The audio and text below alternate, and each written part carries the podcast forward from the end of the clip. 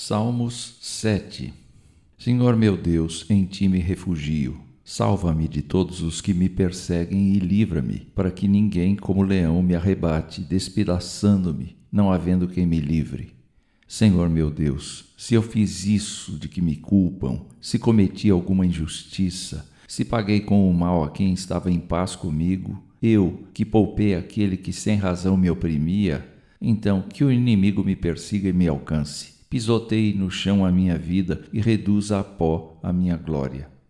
Levanta-te, Senhor, na tua indignação, mostra a tua grandeza contra a fúria dos meus adversários e desperta-te em meu favor, segundo o juízo que designaste. Reúnam-se os povos ao redor de ti e das alturas domina sobre eles. O Senhor julga os povos. Julga-me, Senhor, segundo a minha justiça e segundo a integridade que há em mim que cesse a maldade dos ímpios, fortalece o justo, pois sondas a mente e o coração, ó Deus justo. Deus é o meu escudo, ele salva os retos de coração. Deus é justo juiz, Deus que sente indignação todos os dias.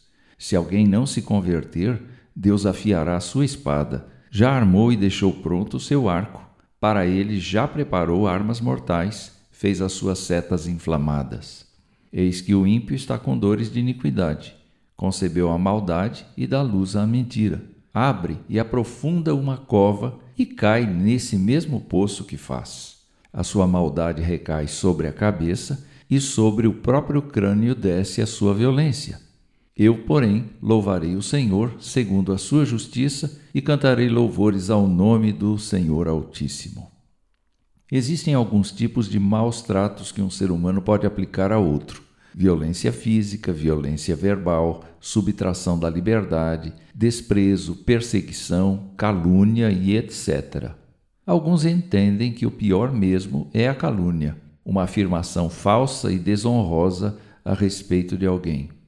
A calúnia está contemplada no nono mandamento da lei de Deus, que proíbe o testemunho falso contra o próximo. A calúnia é, por natureza, dissimulada Eventualmente, não sabemos de onde procede e o caluniador pode estar mais perto de nós do que pensamos. Parece ser essa a experiência do autor do Salmo 7.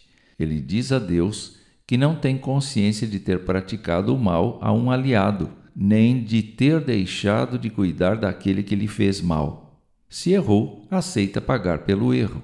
Mas se não, Deus é seu refúgio e o poeta anseia pela intervenção de Deus nessa situação.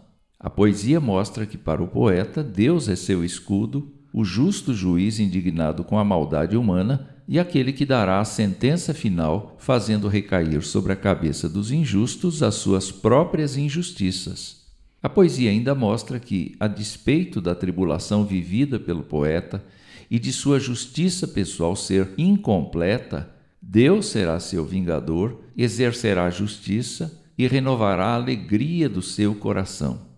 Se você se identifica com esta poesia, entregue seu caso a Deus, descanse nele e você ainda o louvará e cantará a sua glória.